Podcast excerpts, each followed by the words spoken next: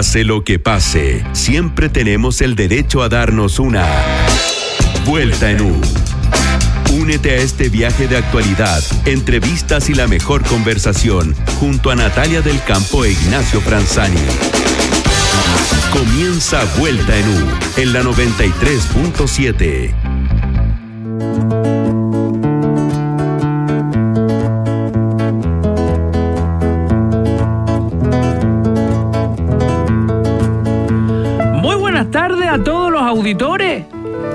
Estamos empezando un nuevo ciclo cultural a través de la 93.7, un programa para reconocernos como país, como chileno, como gente de verdad. Natalia del Campo, bienvenida. ¿Cómo estás? De santo. ¿Estás de santo? Santa Natalia. Y eso que de santa tiene bastante poco, ¿ah? No importa, pero en la fantasía radica toda la gracia, po. Hoy un saludo entonces a todas las Natalias que hoy están de cumpleaños. De santo. De cumple santo. De cumple santo, que Estas cumpleaños son- lo vamos a celebrar. Ah. Estas son las mañanitas que cantaba el rey Esa. David. Pucha, interrumpí tu, eh, tu, tu, Alocución. tu, eh, tierra adentro, tu locución tipo tierra adentro. Pásame la jarra Eso. y vamos a celebrar tu santo con un navegado. Hazte para allá, gánate, gánate. Bien del campo, po. Bien del campo, porque- Como, como ese cantadito que hablan en Chiloé. Ah, en Chiloé también tienen como un cantadito bonito. ¿Cómo se llamaba ese personaje que hacía la Blanca Levín que era muy, muy querible? La, la Tato. Ah, pucha, pues, que por algo no estudia teatro. No puedo. La Tato. ¿Cómo, cómo, hablaba? Se me olvidó hablar un poquito así. Hablabas un poquito así. Oye, sí. Estamos po. empezando un nuevo capítulo Vuelta No. Son las 6 de la tarde con dos minutos, sean todos bienvenidos. Sí, pues. Pero ¿sabéis que no nos vamos a ir a Chiloé? Nos vamos a ir al norte, nos vamos a ir al desierto, nos vamos a ir a la, a la historia de las momias más antiguas de, de las que se tenga registro, porque fíjense que hoy, anótenlo en su agenda, ¿eh? 27 de julio, hay muchas noticias dando vuelta, pero esta es la más importante de todas. Hoy estamos de fiesta porque la UNESCO declaró a las momias chinchorro, las más antiguas del mundo, repito, y encontradas ahí en la zona costera de la región de. Arica y Parinacota, Claro. como patrimonio de la humanidad. Más antiguas que las de Egipto, ¿ah? Claro, porque Que son estas- más famosas igual las de Eh, Egipto. Eso es un problema, porque imagínate que estas datan de más de 5.000 años antes de Cristo. O sea, son 2.000 años más antiguas que las de Egipto. Ahora, da rabia, ¿no? Porque el típico disfraz, disfraz de momia es con papel higiénico. Qué mal disfraz ese, pero el más barato. El típico disfraz de momia, es con el Sí, papel po. confort así enrollado. Y ese es el imaginario de la momia, Momia. egipcia. Pero no el de la momia de Chinchorro. no, pues. No, pues. Bueno, pero ¿qué significa eh, este reconocimiento de la UNESCO? Bueno, esto quiere decir que esta organización que depende de la ONU va a preservar tres sitios. El Museo Arqueológico de la UTA, de la Universidad de Trapacá, ubicado en el casco antiguo de la ciudad de Arica. Puta, qué bien. ¿no? Que esa talla debe ser muy vieja en Arica. ¿eh? Puta. Puta. Otros son los faldeos del Morro de Arica. Y otro asentamiento en la zona de Camarones. En todos esos lugares han encontrado estas momias chinchorro que se dividen en colores también. ¿ah? Los chinchorros vivieron de la pesca, de la caza, de la recolección hace más de 7.000 años en esas eh, zonas. Eh, se pintaban las momias de negro y rojo con tierra de color, también con pigmentos, con óxido férrico. Eh, están, to- todo este proceso de mo- momificación consistía en que se les movían los órganos, las vísceras, el tejido, se les arrancaba la piel del cuerpo y se reconstruía el cuerpo con palos y con pelo animal, fíjate. Ah, ahora entiendo por Y qué se es le cosía fácil. una melena. Ahora entiendo por qué es más fácil disfrazarse de, moma, de momia egipcia. po. Sí, Es confort nomás, po. pues están muy elaborados. La, muy la elaborados. momia chinchorro a la vuelta es más larga, digamos. Ya con el tema de la víscera, yo creo que me fui directo al papel confort de un disfraz más rápido. Oye, Ah, ¿sabes bueno, por qué queremos sí, po. partir con esta noticia? Porque lo estuvimos hablando en la pauta y hoy día eh, el mundo de la cultura hizo gárgaras con esta noticia. Eh, la ministra, hasta el presidente de la República valoró este hecho. Y fíjate, yo hace dos años tuve oportunidad de conocer Caleta Camarones, ahí en la costa de Arica. En un asentamiento de momias chinchorro. Exacto, y me llamó la atención el poco cuidado, Mm. protección o fiscalización que existe de las momias más antiguas del mundo. O sea, cuando te dicen, aquí está, este es un cementerio abierto de las momias más antiguas del mundo, y básicamente los huesos y los cráneos están ahí ¿Como llegar y llevar? llegar y llevar. O sea, yo te digo literalmente, yo me podría haber llevado un cráneo de guagua chinchorro y unos huesos de adulto chinchorro que estaban ahí en el camino tirados porque no hay barreras de contención, no existe una fiscalización, no hay nada. Entonces uno dice, qué bonito cuando el mundo de la cultura y la autoridad valora esto pero en la práctica es un lugar de abandono, de mucha pobreza y donde finalmente a nadie le importa. Entonces, el, ¿cuál es el llamado? Así como pasó en algún minuto con este mismo título que le da la UNESCO a Valparaíso, donde solo vemos pobreza, no, suciedad. el fin de semana que recién pasó. Eh, caca de perro, eh, basura y más basura uno dice, bueno, que sirva de algo, que se inyecten recursos, que haya protección, que haya, eh, que se convierta en un, reducto y circuito turístico. Claro, pero para eso también no solo los recursos tienen que venir, sino que también la comunidad tiene que sentirse orgullosa de su, de su zona y cuidarlo. No hay nada mejor que uno cuide lo propio, ¿no? Pero eso pasa. Pero es que la pobreza ahí está. A ver, deja explicarte. En Caleta Camarones, esta es la realidad. Tienen luz eléctrica dos horas al día. O sea, en dos horas me, decía una señora que tenía que caminar una hora para llegar a un jardín infantil con su cabro chico. Me decía, mira Ignacio, deja explicarte. Yo tengo dos horas para cargar el celular, lavar la ropa, hacer las tareas porque ya te empiezo a oscurecer. Tengo dos horas de luz eléctrica hasta el día siguiente. Mm. Entonces tú me decís como, ok, entiendo, ¿no? Que la gente valore lo Tiene suyo. Que cuidar la momia, ya. Pero es como básicamente primero hay que sobrevivir y mm. después nos preocupamos del acervo y la historia de las momias chinchorro. Es parte de su cultura. Ellos, en el jardín donde yo fui a, filmar, ¿no? Porque andaba en eso, eh, a los niños les enseñan a momificar como se hacía hace 5.000 años antes de ah, Cristo. Ah, el programa que se hay con los niños, ya. Exacto. Se les enseña a momificar como las chinchorros, pero con otros elementos, pero van a obtener el barro, la paja, los como que recrean una momificación, digamos. En los mismos lugares donde lo hacían los chinchorros ahí mismo. Si estamos ahí en la matriz. No, maravilloso, pero me impactó el abandono que cuando uno va en la carretera y te paran en la camioneta y te dice, oye, mira, ahí están los, los huesitos. Y yo, pero ¿cómo? Y aquí, y aquí nadie controla esto. Nadie cuida, protege. No, están ahí, si es un cementerio abierto. Heavy. Entonces cuando hoy día leía a las autoridades, oye, esto es maravilloso, vamos, las momias chinchorro, las más antiguas, es como si las tienen todas tiradas. Bueno, y ahí uno entiende eh, con toda la distancia por qué otras eh, culturas se han llevado eh, eh Moai de Isla de Pascua. Ah, porque en Isla de Pascua pasa algo similar. Yo cuando fui también me llamó la atención la destrucción de todos los restos arqueológicos. Los Moai están hechos, o sea, tenían figuras talladas y están absolutamente a mal traer, muchos de ellos, no todos. a Tamburrino y Cadima, ¿ah? ¿se acuerdan de los grafiteros de... me he olvidado el nombre. el apellido. Tengo la que vaciar esa carpeta. ¿ah? Tamburrino y Cadima. Sí, sí, sí. Bueno, pero pasa, de los pasa algo eh, súper similar. Entonces, claro, llegan otras culturas que están que tienen un desarrollo mayor en cuanto a la conservación del patrimonio y dicen, no, este, este Moai me lo voy a llevar para el museo. Claro. O sea, acá los van a estar tirados ahí. Bueno, pasó en algún minuto con el Museo del Padre Lepech en eh, San Pedro de Atacama, ¿no? Originalmente era un museo abierto. ¿Dónde estaban los cuerpos del Padre Lepech? Había mucho cuestionamiento a Lepech también. Eh, esto de que él llegaba y cambiaba alimentos por momias que le traían los mm. mismos locales, ¿no? Después se supo que, bueno, hoy día ya en, el, en San Pedro de Atacama ese museo no exhibe momias. No. Porque hay ahí un acuerdo respecto con la cultura... con las culturas, mm. digamos, ancestrales, que no puede estar exhibiendo como un Mm, un show mm. eh, arqueológico eh, a sus antepasados momificados. Claro que para uno, en calidad de turista, es muy interesante conocer cómo se momificaba. Ahí estaba también, ¿te acuerdas? La. ¿Cómo le llamaban? La Miss Chile. La sí, porque yo la vi, viaje de estudio de año 90 uno veía la Miss Chile y la camita del padre Lepech que era chiquitita y uno y entraba a la pieza del padre Lepech. Mi colegio era más, era más, aspiracional, fuimos a, Bucios, fíjate. Qué ordinaria, perdón. Qué- no, qué poco. Cataratas no, del Iguazú. Nosotros llegamos a Arica, al Morro de Arica, al. Museo del Padre Lepech. Eh, no vi a las momias chinchorro, pero, pero igual. Por Lago mío- Chungará, nos fuimos al Lago Chungará. Fue más aspiracional. Aprendí. Aprendí, te culturizaste. No, yo no, pura Ahora entiendo todo, negrito. Ahí está. Ahí está. En fin. Ya. Ahora, igual te hubiera gustado ir a las cataratas del Iguazú.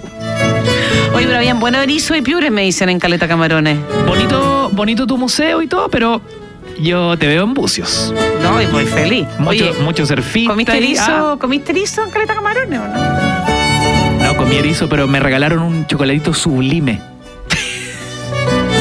¿Lo, ¿Lo conocí ese? No. Que es como muy del norte, sublime. Ah, sí. Del norte le hace ahí limitando con nuestros vecinos norte, arriba. norte, po, Claro. norte de verdad. Perú, Bolivia, un sublime.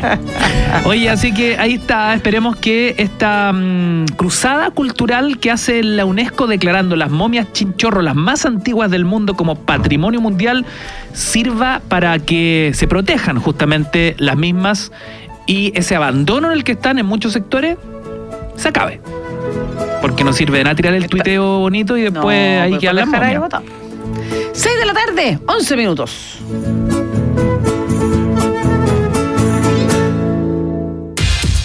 Chumbequi se come allá, po. El chumbeque, ¿verdad? sí, po. Dulcecito, ¿ah? Sí. No me gustó, una vez que lo probé, pero todo respeto. Ya. Oye, vamos a las noticias de hoy día. Las cifras siguen bajando y se Sí, señor. informaron 32 nuevos fallecidos por COVID-19, solo 753 casos en las últimas 24 horas. La cifra más baja desde abril del año pasado, aunque también un espejismo, porque martes y miércoles se suelen contar menos casos por el fin de semana. Igual las cifras han ido bajando sostenidamente, aunque esto no deja del todo tranquilos los expertos. El secretario técnico del Colmed, Carlos Cuadrado, dijo que es posible que entre 6 a 8 semanas más tengamos un rebrote por transmisión comunitaria de la variante Delta. No. Cuadrado y otros doctores expertos recomiendan prevenir esta situación con un mejor control de fronteras. Pero no sea tan cuadrado, doctor. Tiene que haber otra forma. El que no quiere perder nada, ¿ah? el que no quiere perder libertades, pero al mismo tiempo no quiere que la Delta te voltee. Eh, ojo con esto, ¿ah? efectivamente puede venir un rebrote, hay que estar preparados para aquello. Total. Conflicto en el sur, dos carabineros y un trabajador fueron heridos en un ataque armado por desconocidos en el Fundo Santa Ana, ubicado en el sector de Casa Piedra en Carahue. El ataque ha sucedido esta tarde, fue realizado en el mismo lugar donde murió Pablo Marchand, el ex integrante de la coordinadora Arauco Mayeco Lacam. Hay IFE para rato, porque se conoció que hay siete proyectos de ley, luego de conocerse que están todos estos proyectos de ley que buscan un cuarto retiro de fondos de las AFP, incluyendo dos que proponen el retiro del 100% de los fondos. El presidente Piñera dijo que para responder a los que acusan faltas de ayuda de parte del gobierno, que el IFE, el ingreso familiar de emergencia, va a estar disponible todo el tiempo que sea necesario. El presidente agregó que la red de protección social va a seguir protegiendo a las familias, pero va a poner un énfasis, una prioridad y una fuerza muy especial en la recuperación de los empleos. De todas formas, el trámite de estos siete proyectos comienza el 11 de agosto a las 3 de la tarde. La primera, sí, claro, la primaria más bien, la primaria cacho, la primaria problema, la primaria forro, la primaria atado, como quiera usted llamarla. Como no se pusieron de acuerdo y se quedaron sin primarias legales, en unidad constituyente están dando vueltas en círculo y pegándose cabezazos contra las paredes para así definir cómo demonios van a ser las primarias del 21 de agosto. A ver, ya definieron que los partidos crearán una comisión nacional organ- organizadora con dos representantes paritarios de cada colectividad y que será la encargada de planificar y ejecutar el proceso. Sin embargo, aún no solucionan lo más difícil, y esto es conseguir la platuqui suficiente como para hacer una primaria presencial con la eficiencia que como la que organiza el CERVEL, ¿no? El servicio electoral. Esto porque los maletines de platita ¿Se acuerdan de las boletas ideológicamente falsas? Antes eran muy codiciadas por los dirigentes de los partidos, pero hoy son muy mal vistas, así que hay poca caja y poca liquidez. Ayer el PRO hizo noticia al bajarse de la primaria, justamente por el costo que esto tendría, aunque la noticia fue más bien que el PRO aún existe, que irrespetuosos, ¿ah? Y que mm, Meo Marco Enrique Sominami sigue obsesionado con ser candidato. No se sabe si va Meo o va Alejandro Guille, pero por ahí va el- en la jugada del PRO, ya, ¿no? pero ¿va la Maldoneta o no? A ver, eh, recordemos que los presidenciables del bloque son Yasna Proboste de la, de la democracia cristiana, Carlos Maldonado del PR y Paula Narváez, apoyada por el PS, el PPD, el Partido Liberal y otras colectividades. Como sea, la primaria se está convirtiendo para ellos en todo un problema.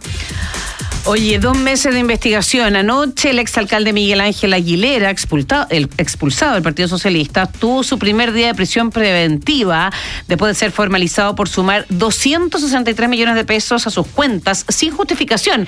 Eh, se le contó todo el sueldo de alcalde, debía ser 80 millones, pero tenía 263 que no pudo justificar durante su gestión en San Ramón. La jueza Mariela Hernández fijó un plazo de dos meses de investigación. Recordemos que Aguilera es formalizado por enriquecimiento ilícito cohecho y lavado de dinero.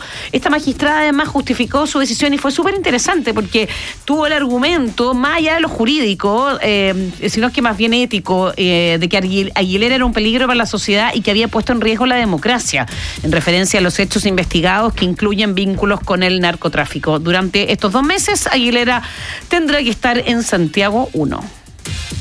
Difícil tarea. La presidenta de la Convención Constitucional, Elisa Loncón, llamó hoy a los constituyentes a transmitir las tareas que están haciendo y combatir la idea de que los constituyentes son flojos. Escuchemos qué dijo la presidenta. Por eso, convencionales, es fundamental que ustedes den cuenta que estamos trabajando, que no somos flojos que no estamos usando, malgastando los dineros y aquí estamos en condiciones precarias. Pido disculpas por las condiciones precarias en que estamos, porque todavía no tenemos ni siquiera un lugar donde comer y que es lo básico que tenemos que tener garantizado. ¿Y por qué ocurre? Porque no alcanzamos abasto, porque estamos solucionando de manera paralela bastantes cosas a la vez. Ahora, no, sabemos. Lugar para comer. Sí, sigue ese problemita. Eh, yo insisto, hay que poner ahí. Los un, carritos. Un carrito completo, algo, ¿no? Algo, po. Que, que reactive el empleo, y además. un carrito, no sé, eh, vegetariano ahí al lado. Sí, para todas las opciones. Para los vegan. constituyentes veganos. Una hamburguesa, Mira, hamburguesería. yo no sé, Natalia, si Mm. es que eh, la prensa eh, ha utilizado a los, eh, a los convencionales más polemistas, ¿no? Y eso es lo que finalmente sale a la luz y nada más que aquello. O efectivamente han estado trenzándose una serie de eh, conflictos que no llegan a nada y que no tienen mucho que ver con la redacción de el texto le hace la carta magna. Porque lo único que hemos sabido sobre los constituyentes es que comen negritas, que se preocupan por el mapudungún, el lenguaje inclusivo, Mm. sobre si la mesa debe tener más o menos integrantes, que del contenido mismo del texto, ¿no? Ya, Ahora, pero igual pese a eso, porque siempre hay temas que son eh, superfluos finalmente para la, Para la galería, negrita, digamos, la claro. foto, pero de todas maneras es importante decir que hoy se aprobaron reglas de funcionamiento y de la elección de las siete vicepresidencias. ¿ah? Eh, en fondo se pusieron de acuerdo en cómo las elegían, ya que es, es con y no con este mecanismo como papal de ponerse todos de acuerdo y votación a la primera a la segunda. Y que habrá paridad en los cargos y en fin. O sea, en eso, con corrección de género, plurinacional, o sea, aprobaron ampliar la mesa para integrar a todos los sectores y esa es una buena noticia. También se aprobó incluir, eh, permitir la prensa, justamente. Entrar, no solamente quedarse con la señal oficial y estar afuera, como era hasta ahora, sino que pudieran entrar y tener acceso, igual que en el Congreso en Valparaíso. Claro, eso ayuda a la transparencia y justamente a activar eh, otras noticias, que no sea el faranduleo eh, de que la come, pelea que no constituyente. come, la pelea, que da, las que vas, habla el lenguaje que, que no le gusta, en Inclusivo, fin. que Marinovich se trenzó en una discusión con la Machi Linconao y no avanzamos en lo fundamental que es redactar una constitución. Para eso están, para eso se eligieron, para eso se les paga. Muy bien. Oye, son las 6 con 19. Vamos rápidamente a nuestra primera canción. Oye, hablando de lenguaje inclusivo, a la vuelta, ¿saben con quién vamos a hablar? Con el profe Jaime Campuzano, un clásico, ¿ah? ¿Qué opinará del lenguaje inclusivo? Preguntémosle, el po. eh, profesor Campuzane. vamos a escuchar a Deacon Blue con este Real Gone Kid en la 93.7.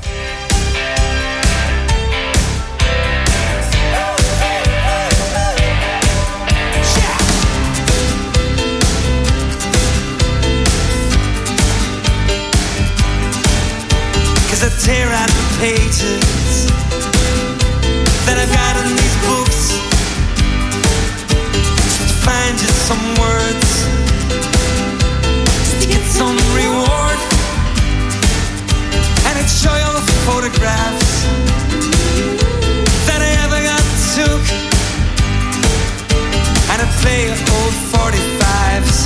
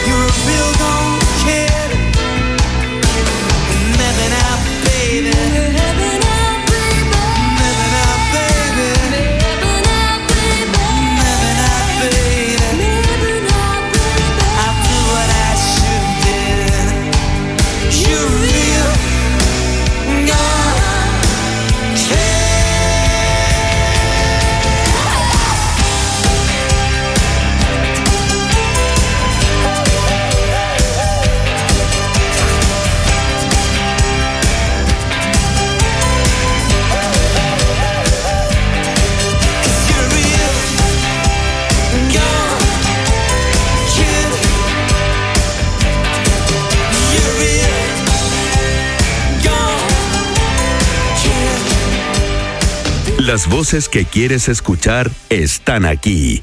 Continuamos en la ruta de Vuelta en U, en Radio Universo. 6 de la tarde con 22 minutos, lo anunciábamos hace algunos minutos, profesor de castellano, magíster en educación y lingüística, doctor en educación y recordadísimo rostro televisivo. Hablamos hoy de lenguaje inclusivo porque algunos hasta quieren prohibirlo, ¿ah? Profe Campuzano, ¿cómo está don Jaime? Bienvenido a Vuelta en U. Ignacio Franzani, chiquillo, ¿cómo te va que tenés loca mis nietas? Oye. Oiga, pero Oiga, ¿por ¿cómo, qué? A ver, a ver, profe? a- a- cla- deje el pan con palta a un lado, porque me dijo el profesor que estaba, se estaba justo Sí. comiendo un pancito Sí, con me lo ¿En palta. la hora del té? No, era pan con parta. Comparta y nos explica por Claro. qué tiene loca a las nietas. Este, porque te- son, son ya niñitas en edad de merecer. Ah. Entonces les, gusta, les gustan los, los, los, los- el pues, Entonces se, se Oiga, me. Ay, no- profe. Oiga, profe, usted que sabe el origen de las palabras, esto de estar en edad de merecer, ¿tiene algún origen ese concepto tan como de la abuelita, Era, no? era cual- ya estaba en edad de merecer marido. Ah, ya, ya. De merecer eh, matrimonio, digamos.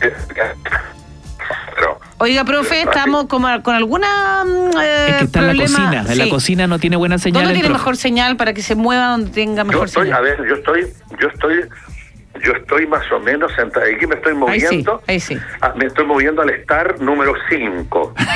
Qué grande, profe. Pero claro, si soy profesor burgués, pues niño, tengo Oiga, y me imagino que en su época el lenguaje inclusivo, cuando usted comenzó haciendo clases, no era tema. Esto de se ocupaba el uso masculino como genérico. Claro. No, niña, por favor. Yo como autor de una gramática castellana, Es decir, cuando yo era, era profesor, yo tengo 78, 76. Yo tengo ya 76 años, soy viejito, po. sí tengo bisnietos. Entonces, eh, cuando yo empecé a ser profesor de castellano en el Colegio San Ignacio, en el Luis Campino, en el Liceo 11 de Las Condes, donde fui profesor de todos los, del, de la música libre, eh, en la Alianza Francesa tuve alumnos al Cristian Banken, al, al Guido Girardi, eh, eh, uf, a cuánto, a cuánto famoso no tuve, es decir, la gramática era muy respetable, especialmente en el capítulo que se llama género, número y concordancia. Estas son cositas nuevas, modas que partieron de España y, y, um, y empezaron a crecer porque metió su colita, parece, en la gramática metió su colita en la política. Y por ahí va. Oiga, profe, a ver, esto es interesante porque el lenguaje inclusivo que aún resulta bastante incómodo, muchos dicen que no es moda y que mm, el lenguaje es líquido, que el lenguaje evoluciona. El lenguaje Ya. inclusivo, ¿qué cree usted, profesor? ¿Es capaz Vamos de ser parte de la evolución del idioma? No, porque el- el- la gramática le llama a, la- a todos los fenómenos de género y de número, eh, eh, le llama precisamente género en el caso en que sea masculino o femenino. Y el lenguaje inclusivo está metiendo la palabra sexo al cuento. Ya, y usted no está de acuerdo, está. profe, entonces. Es que no es que yo no esté de acuerdo. Primera cosa, le reconozco que el idioma es libre, Ya. que la semántica es libre, que el lenguaje es libre y que la gente hable como quiera. De partida, de partida yo recuento que no es ni los de la Real, ni los viejitos de la Real Academia, ni los que estamos en la Academia de Santiago, ni los autores de libros de ortografía y de gramática, no somos nadie Claro. o nadie, como dicen por ahí, nadie somos los dueños del idioma. El idioma es libre de hablarlo como quiera la persona, pero la gramática ya está. La gramática como la Biblia ya ha armado el camino y el camino en la gramática en, en materia de en materia de género, de género ya está está el camino ya está trazado. La gramática es habla de género, no puede hablar de sexo porque imagínate, pues, chiquillos míos, que yo para saber si un sillón es sillón o si la silla es silla, al sillón voy a mirarla por abajito por si tiene dos bolitas colgando. No puede, Ya, pues, pero eh, la, claro, la, la Real Academia no admite todavía el no todes, el E. Es que no, no, no puede ser, porque eso es la sexualización, es la sexualización gramatical, y la gramática no puede incorporar sexo, le llama género, y el género femenino, masculino, hay género neutro, hay género común, hay género epiceno, hay género distinguendo, hay género heteronímico, son seis los géneros que tiene el idioma castellano, y ya están delimitados. Esto es una necesidad, una necesidad eh, sociopolítica que partió y se dio en España, en donde las personas veían que, pucha, la gramática tira para el lado femenino y para el masculino, po, y para el medio, nada. Es que no tiene que ver con, con, con tercer sexo, ni tiene que ver con nada que vaya a, a- a- ¿cómo se llama?, a mezclar hormonas con palabras, con gramática. Ya, pero hoy día, es profe, hoy día, Ah. profe, hay muchos eh, que no se sienten cómodos cuando alguien les escribe, por ejemplo, un correo electrónico y les dice hola a todos. Entonces, muchos profesores, por ejemplo, tienen que escribir hola. ¿Qué es lo correcto? ¿Hola a todos, todas y todes? ¿O hola a todes? es que- ¿O con, ocupar el todes con una cruz? Con X o con, un, o con una arroba. Es que no conocen el género epiceno. ¿Cuál es ese? ¿Cómo debería decirse? El género, el, el género eh, mira, oye, si yo soy mártir, yo por supuesto que soy mártir porque tengo una suegra que me martiriza, yo soy mártir, Pero ¿cómo, mi profe? señora no puede ser martira, no puede ser martira. Ya el género está dado en todas sus condiciones, femenino, masculino, neutro, común, epiceno, ambiguo. eh, que, Ya, eh, pero ¿cómo redacto entonces? ¿Cómo redacto Entonces, para que sea neutro? A ver, ¿cómo le, pero- cómo- ¿qué consejo pero le daría a ¿cómo tiene que usted? ser? ¿Y por qué tiene que ser neutro? Es género. En la neutralidad te está llevando a una tercera posibilidad que es sexualización. ¡Ah, esto es una locura! Profesor Campuzano, se la pongo más fácil. Usted Ya. se convierte mañana en el asesor del vicepresidente de la Convención Constitucional, el abogado constitucionalista Jaime Andrés Baza Mercado. Porque Jaime Baza habla el lenguaje inclusivo desde el primer día. Allá él. ¿Qué le Allá diría él, usted? Allá todos, to- todes.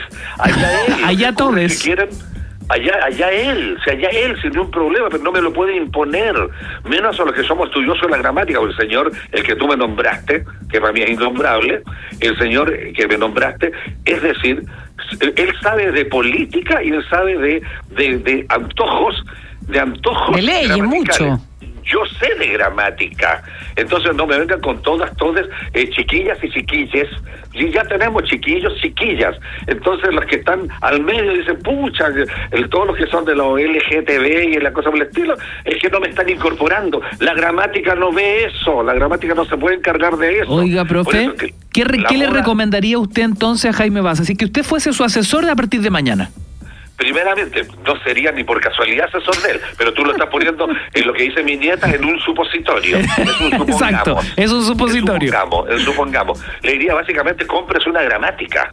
Por favor, lea entre a lo que es la gramática castellana y todo lo otro y déjese de andar déjese de andar haciendo eh, olitas así con, con fuerzas en donde eh, destructivas Ya, pero, del profe, hablar. yo sé que usted ya, ya, ya sé un poco la respuesta, pero la gramática no debiera actualizarse con los, con los tiempos que están tan Oh, rápidos. qué dura Pero, pregunta. ojo, está muy bien, pero excelente la pregunta porque el idioma, el idioma tiene que ser evolutivo, Sí, pues. todo, todo absolutamente lo otro, pero no puede entrar en otros planos. Sería como que tú me dijeras que la que la cómo se llama, que la Eucaristía tendría que entrar también un poquito a preocuparse de los machitunes.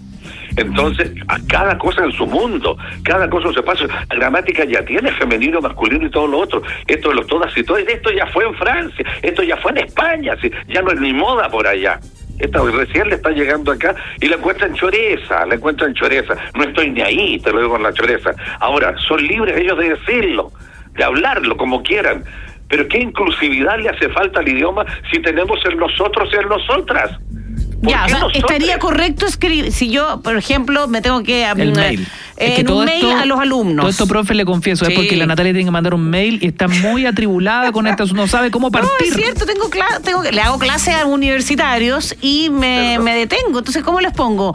Eh, hola a todes, eh, hola a todos y todas. Hola nomás. Pero es que basta, fíjate que con el Lola y el Lola a todos, si el asunto está en que de repente el todos le molesta Sí, la falda. El A mí me molesta, yo prefiero todos y todas. Le, le molesta la falda y el, todos, le molesta a falda y le molesta de repente a, a minifalda y le molesta a otra cosa. Pero es así es la realidad. ¿A qué sexualizar? ¿A qué sexualizar estados intermedios gramaticales? Profe, Entonces, ¿Cuál es el estado ya- intermedio gramatical? Para que nos el estado intermedio gramatical es siempre el, el- el- lo que está buscando la, la- la- el lenguaje inclusivo, el que no quede, el que no quede fuera, no quede fuera, la, no quede fuera ni la, ni la ni las hormonas masculinas ni las hormonas femeninas, sino que establecer también un centro hormonal que lo represente en palabras.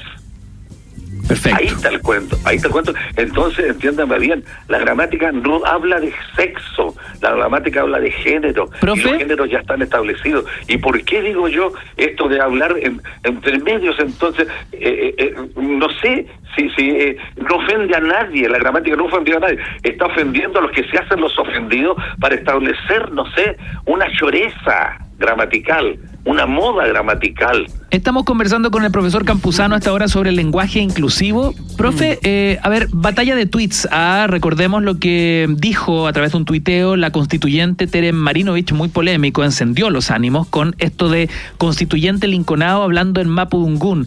Sabe hablar en castellano, pero no importa, no pierde la oportunidad de hacer show. Hubo muchas críticas a su comentario, ella después se defendió, pero en concreto me gustó a alguien que por ahí tuiteó la cantidad importante de palabras que provienen del Mapudungun y que forma parte claro. de nuestro vocabulario habitual, coloquial y diario, eh, argumentando como, hey, no- nosotros ocupamos el Mapudungun en muchas, eh, en, en mu- en muchas versiones, ¿no? De nuestro, de nuestro propio léxico, eh, y no, y ahí no hay ningún show, ni, ni se está montando ningún eh, espectáculo, todo lo contrario, es parte de nuestras raíces también. Por eso, profe, le quería preguntar, ¿cuáles son las palabras que así se le vienen a la cabeza que vienen del Mapudungun y que usamos a, menudo, a, men- a menudo en lo cotidiano? Ya, mira, ahora te contesto como autor del único diccionario toponímico mapuche que existe. Qué Que lo pueden grande, encontrar, lo pueden encontrar ahí en la, en- lo venden ahí en la, en la estación Tobalaba, en la vereda, así que lo puedes elegir con la punta del zapato. No me digas, ¿se lo han pirateado, profe? Entonces, pero mucho. Como loco, ¿ah? es que, eh, eh, hecho Toponímico. Un diccionario toponímico mapuche. Ya, ya. Entonces, Mira. yo lo hice. ¿Por qué? Porque tienes razón, que es verdad, pero el, lengua- el idioma oficial de nuestro país es el castellano de Chile. Primera cosa. Son los nombres Segundo, propios, ¿no? Topo- hay, hay idiomas, topo- hay idiomas también colaterales que tenemos quechua, tenemos aymara, tenemos tenemos el eh, Rapa Nui, tenemos también el, Mapu, el Mapuzungún, que es con Z, ¿sí? Sí, Mapuzungún. Mapuzungún. claro. así, eh, etcétera, y hay otras lenguas, Cahuéscar y otras lenguas por el estilo, pero son son minorías y, y respetables minorías, pero el lenguaje oficial de nuestro país es el castellano de Chile, de tal manera que, es decir, tenemos que ceñirnos absolutamente por él. Ahora, volviendo al Mapudungún, el Mapudungún pasa eh, eh, por etapas de inclusión que se retira y que y que y se eh, eh, se va y se viene. Ahora está de moda, digamos está de moda, porque estuvo por los años 60 de moda cuando a todos les dio por poner las niñitas Rayán, Rayén, Millaray, y eh, Caupolicán, Lautaro, Nahuel, les dio les dio por eh, por la moda, porque lo encontraron bonito y realmente bonito, y realmente bonito esos nombres. Ahora, ¿qué pasa con el Mapudungún? Hay una gran influ hay hay un porcentaje de palabras del Mapudungún que han pasado al castellano.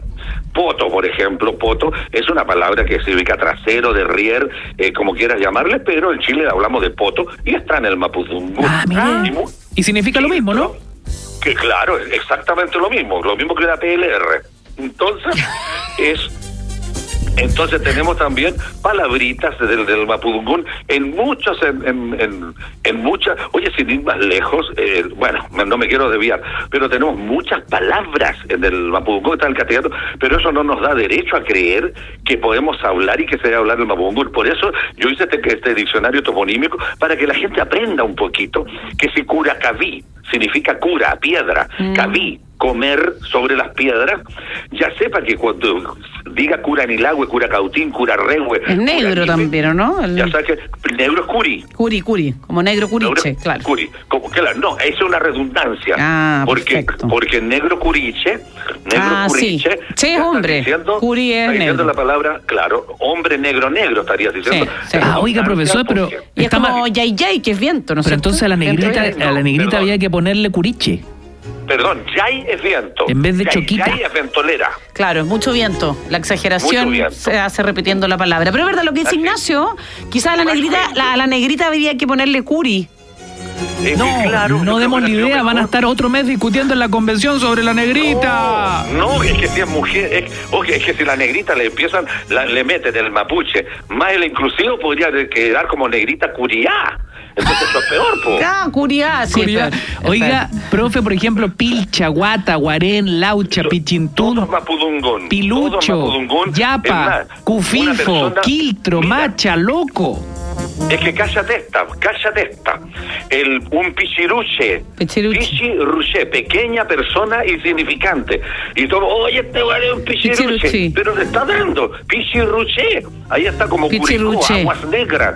Y cuando curi, tú usas el curi en todas las palabras, es negro. Y cuando usas el co, es agua. Por eso es bonito que toponímicamente aprendamos un poco más de, de- del maravilloso idioma, porque el guarungún es un idioma de todas maneras aprender de él, pero no nos vengan a imponer absolutamente a todos los chilenos que de la noche, que de la noche a la mañana, es decir, cambie, cambie mi bungalow por una ruca, po.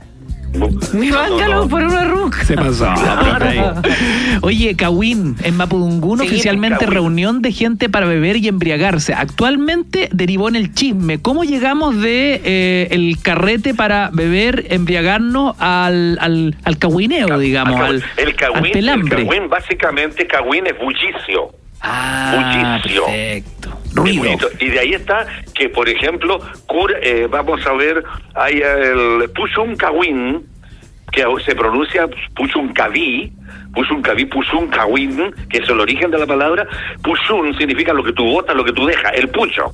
El Pushun, Pucho, Pushun Kawin. Entonces, las comidas que sobraron, Pushun Kaví.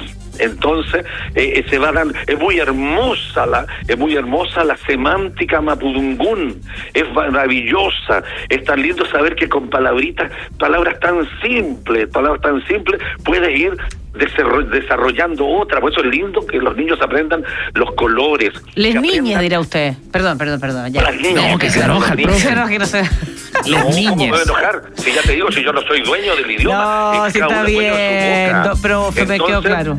Entonces lo- todos los chiquillos, chiques, tienen que aprender los números. Es muy bonito, es muy bonito saber que, que, que Kila es un número. Y ahí va a llevarte que el Quilapayún son ese número de barbones haciendo un conjunto cantando la cantata Santa María y Quique. Oiga, profe, le queremos agradecer este contacto muy instructivo, muy eh, didáctico. El profesor Jaime Campuzano ha conversado hoy con Vuelta No. Profe, ya le dimos toda la llapa posible. eh, queda pichintún de programa. Eh, Ya, a mí ya me duele la, La guata. guatita. Dejé colgando mis Gracias. pilchas acá en el, en el estudio. Afuera hay unos Gracias. quiltros que están ladrando. Y, usted, usted es un loco, ah, un loco lindo. Mira, te hablé en. Mapubumbur, pero como de principio a fin. Mis chiquillos, les voy a despedir en Mapudungun. A ver. Eh, eh, eh, Chae, Chabele, Chayen. ¿Mm? Regio. No Chao, entendí. Chabela, Chayam. Este, chao, Chabela, Chayam. Chao, Chayam, chauchera. ¿Qué está hablando, profe? No le chauchera. entendí nada. ¿Qué talca? Como Holanda, ¿qué talca? Ya. Grande, profe, Chao, chao. profe. Chao, lindo, chao, lindo. Adiós, muchas gracias, adiós. Profe Campuzano, hablando de lenguaje. Oye, no le Le- gustó el lenguaje inclusivo, ¿ah? No. Que dice que la Hola gramática no nomás. se puede sexualizar. Uno a tú. A eh. Oye, vamos a hacer un breve alto y seguimos con más porque a la vuelta hacemos el reporte en el área deportiva de Vuelta en U. Queremos saber todo lo que ha pasado en los Juegos Olímpicos, la participación de Chile, las rarezas, las excentricidades, las declaraciones de principios y mucho más. Vamos y volvemos. Revisamos niveles para seguir acelerando. Pausa y volvemos con más Vuelta en U en la 93.7. Un auto innovador de verdad no es aquel que puede volar, ¡Ya niños! ¡Súbanse para ir al colegio! sino el que te entrega un alto rendimiento de 25 kilómetros por litro en ciudad gracias a su motor eléctrico. Toyota Corolla Cross SUV Hybrid, la tradición de innovar. Ahora con tecnología híbrida autorrecargable que no se enchufa y que te entrega un alto rendimiento con una autonomía de 900 kilómetros. Conócelo y cotiza en toyota.cl. Rendimiento obtenido en mediciones de laboratorio según ciclo de ensayo de la CEE, homologadas en el MTT. Más información en www.consumovehicular.cl. Los dolores de cabeza son muy molestos, alteran nuestro día, tranquilidad y ánimo. Combate los dolores de cabeza con Migraplex, medicamento que ayuda a tratar migrañas, cefaleas y neuralgias con su fórmula de origen natural. Migraplex, en comprimidos de absorción sublingual, te ayuda a recuperar la tranquilidad de tus días. Alivia ese dolor de cabeza con la fórmula natural de Migraplex. Encuéntralo en Farmacias Alcobrand y Farmacias Nob. También disponible en su venta web con despacho a domicilio.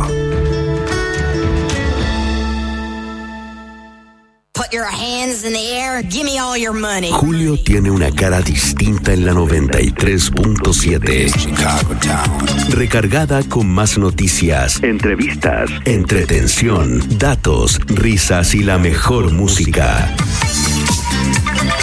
En el inicio de la segunda parte del año, quédate en Universo, universo.cl.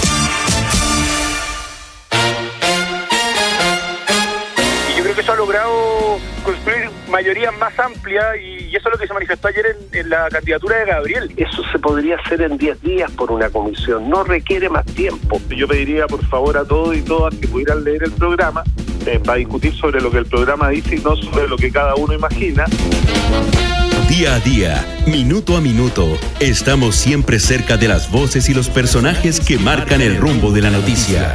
Universo al día.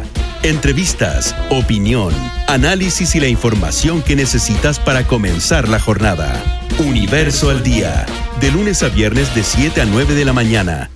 Con la conducción de Octavia Rivas y Francesco Gazzella. En la 93.7.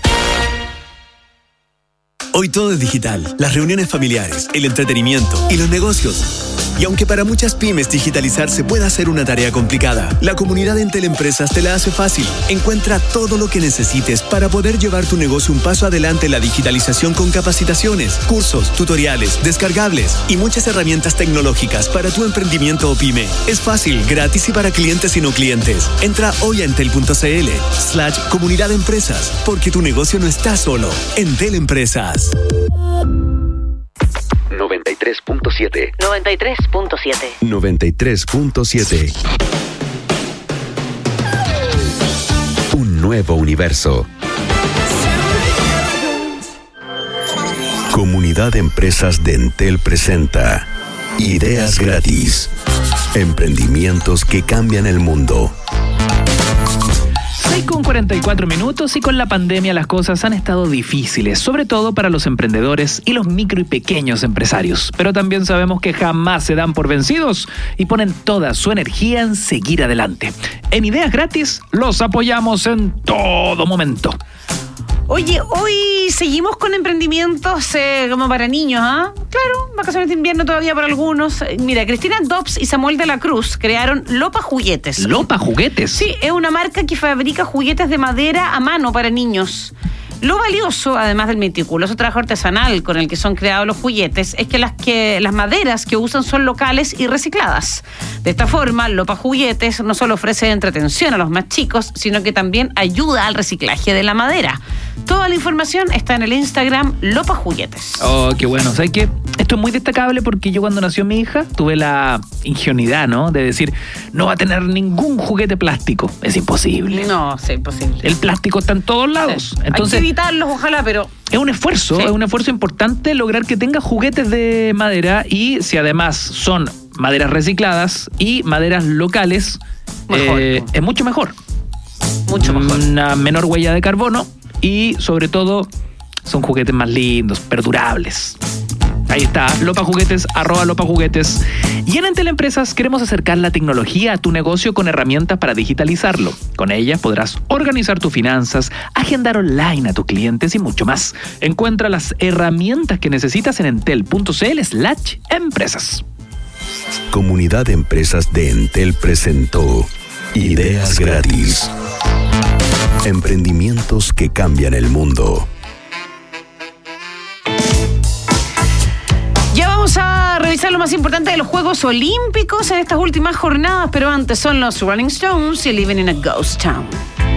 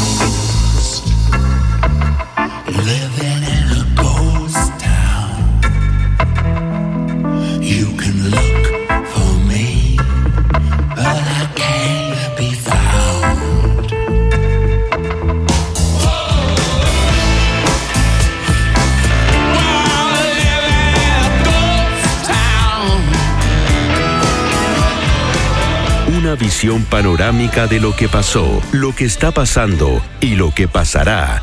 Sigue Vuelta en U en la 93.7.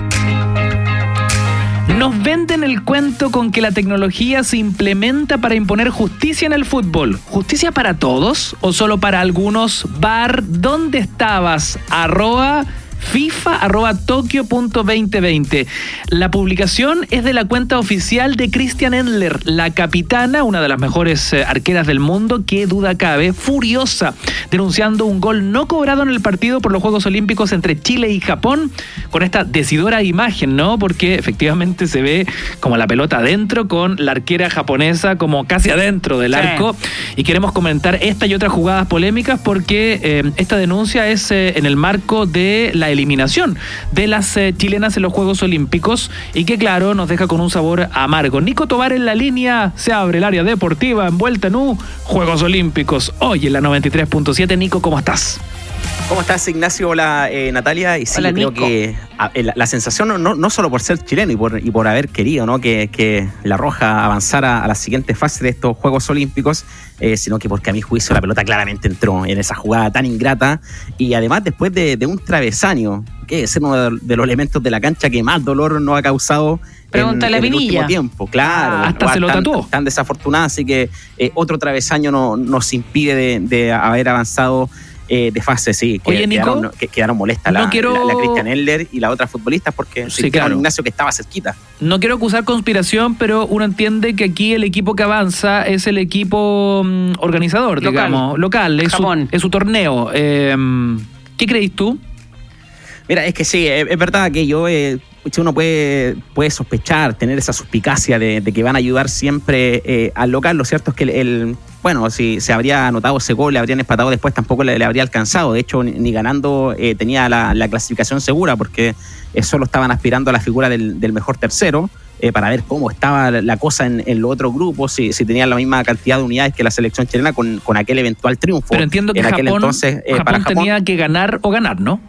Sí, Japón también tenía que ganar eh, o, ganar. De hecho, también van a estar ahí en, eh, aún no, no- definiendo la llave porque estaban más atrás que, que al menos que, que Gran Bretaña y que también eh, eh, Canadá, que eran los primeros en el grupo. Pero como suele pasar en este tipo de eventos, ¿no? El, el VAR aquí ni, ni por sorpresa no nos asomó, pero, pero para nada. eh, La jugada continuó rapidito y, y claro, es, es un golpe fuerte para, para la selección chilena, como se dice ¿no? en, en buen chileno, de, de quedar con la bala pasada después de esa jugada tan ingrata Mm. y, y- y tras cartón vino el gol japonés. Ya, pero igual estamos dentro, quedamos, eh, fueron históricas igual al quedar dentro de las mejores 10, ¿no? No, estaba no. arreglado, Nico, estaba ese No. partido estaba arreglado, nos robaron.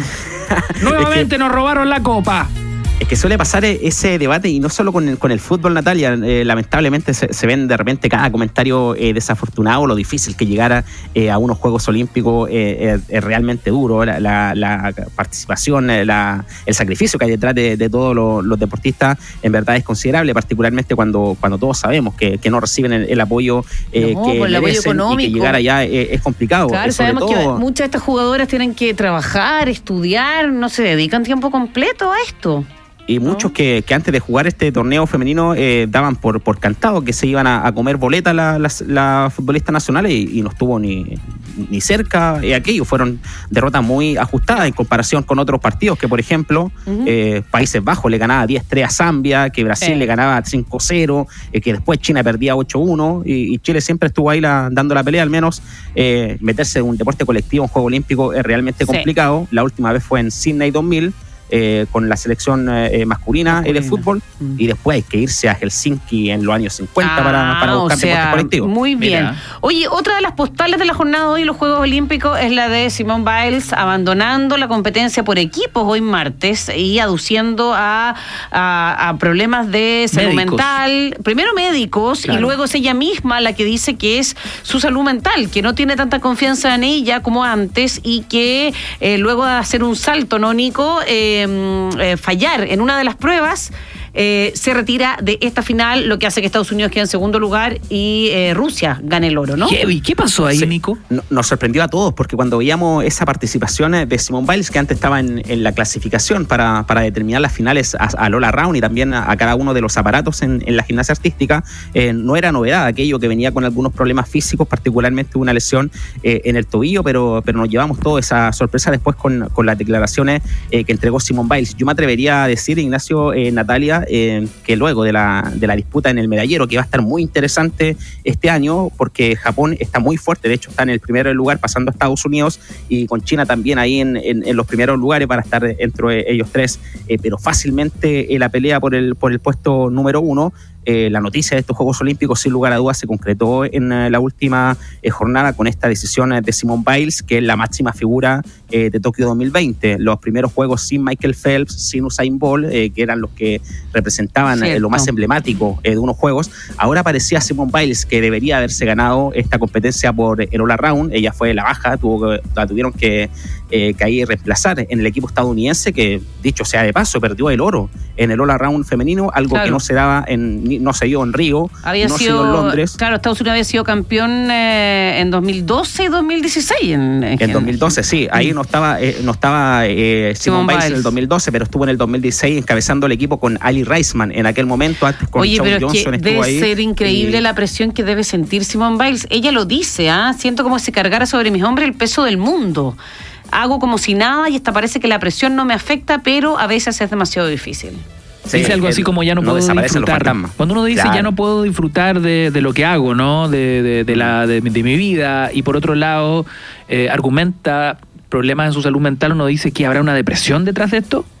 Sí, eh, no, no es tampoco algo, algo nuevo lo, lo que Mm. dice Simone Biles. Mm. Ella viene con, con problemas hace muchísimo tiempo. Recordemos que también es una de las protagonistas del, del gran escándalo en la gimnasia estadounidense con, con todo La- este, Larry este personaje, Larry Nassar. Eh, Para los que están interesados, Natalia, hay un documental muy bueno en Netflix ¿Ya? que se llama Atleta A, que justamente aparece eh, Simone Sí. Biles con uno de los relatos junto a otra gimnasta estadounidense que dan cuenta de, algo espantoso eh, de Larry Nassar, que es de las personas más detestables en la historia del deporte de Estados Unidos por todo el, el daño que generó y también, aparte, aparte de eso, de los abusos que sufrió eh, Simone Biles, viene con una vida bastante eh, complicada. Ella, ella lo ha hablado sobre, sobre su caso en manera No, eh, claro. reiterada y, que cuando- ella y salía ella- por la gimnasia. Claro, y ella lo habla y le da, abre la puerta a un montón de otras gimnastas eh, a hablar y a denunciarlo sin miedo. Entonces, de verdad que el, eh, el peso del mundo está sobre sus hombros en muchas cosas.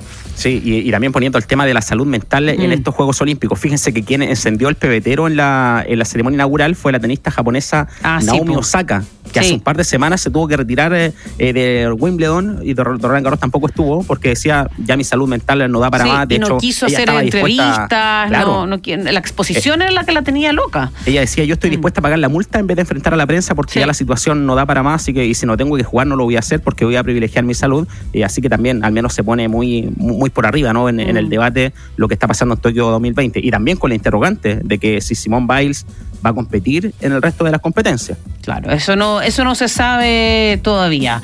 Eh, Ignacio, tú estabas muy impactado del skate. Sí, b- bueno, hablando de mujeres icónicas Claro. en estos Juegos Olímpicos, hay una figura que a mí me llamó mucho la atención porque yo había visto sus videos en, en YouTube. Era un fenómeno viral desde que era una niña, chica. Hoy siendo una adolescente de 13 años, gana medalla de plata en el, en el skateboarding, Juegos Olímpicos de Tokio. Se convierte así en la, tel- la atleta más joven de Brasil en ganar una medalla olímpica. Y estamos hablando del caso de Raisa Leal. Me encantó lo que declaró porque dice...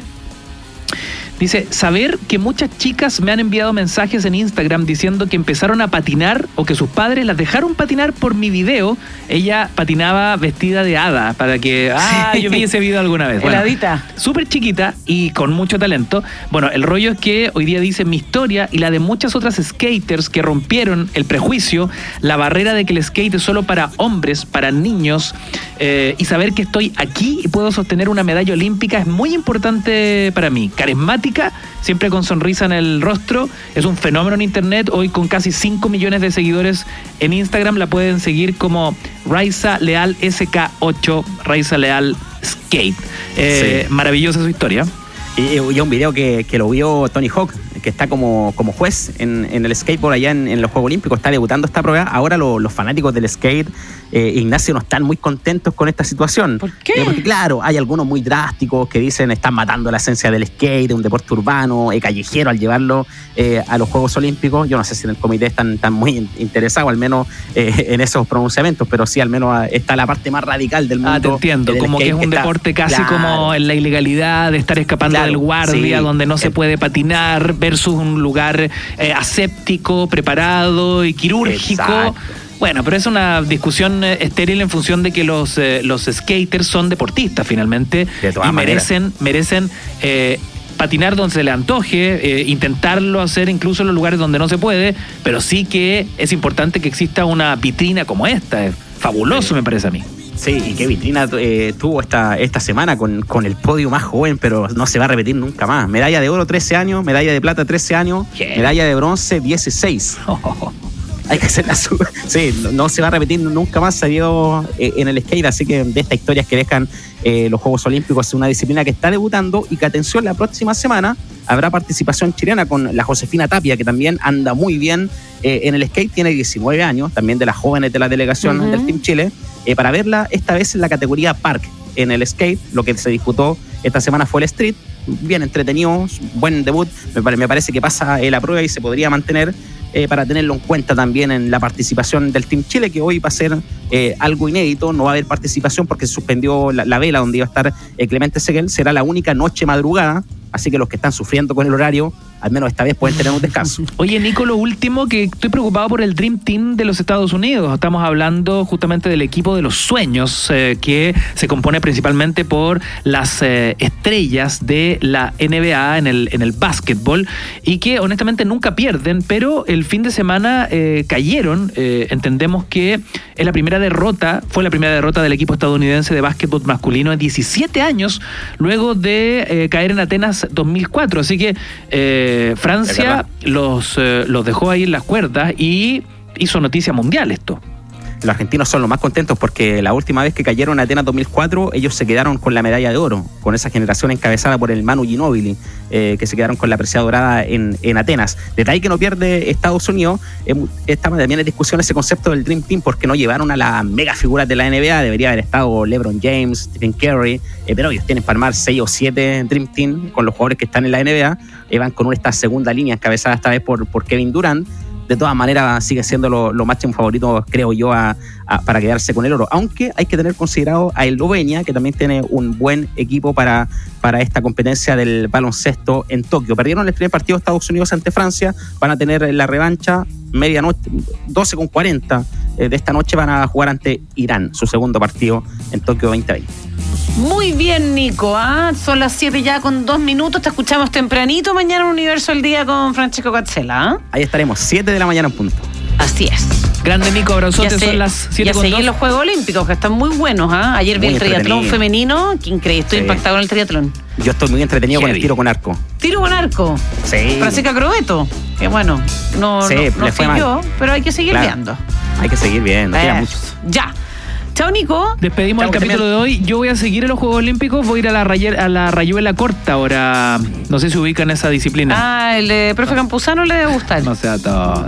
Oye, eh, mañana vamos a estar hablando. vamos a despedir el capítulo de hoy, así como empezamos. Sí, po. Porque aquí somos todos chilenos. Chileno corazón. Y si es chileno, bueno. Total. Arriba los corazones. Gracias por eh, la radio escucha, la, la radio audiencia, los auditores. Y será hasta mañana, ¿eh? Si Dios quiere. Mañana regresa Vuelta en U, con la mejor compañía y la música perfecta para cerrar tu día. Vuelta en U, solo por la 93.7.